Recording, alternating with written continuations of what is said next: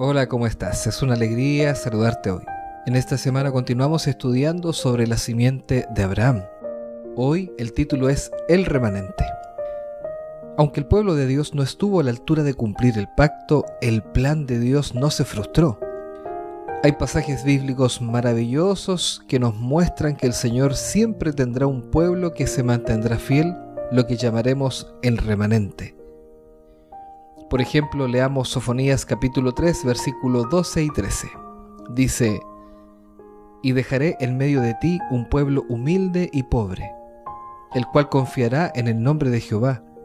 El resto de Israel no hará injusticia ni dirá mentira, ni en boca de ellos se hallará lengua engañosa, porque ellos serán apacentados y reposarán, y no habrá quien los atemorice.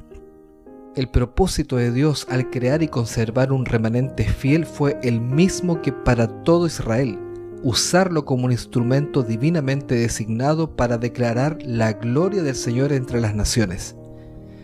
De esta manera otros pueblos se unirían a los fieles para adorar al Rey, a Jehová de los ejércitos.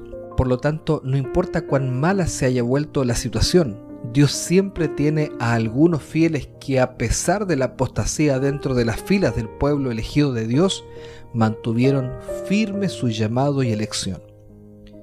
En resumen, al margen de las deficiencias de la nación en general, todavía había quienes trataban de cumplir lo mejor posible su parte del pacto. Y aunque quizás hayan sufrido junto a su nación, como el exilio por ejemplo de la tierra, la promesa final y suprema del pacto será de ellos, la de la vida eterna. Piensa en una iglesia local. Tal vez veas que hay personas que no vivan lo que predican.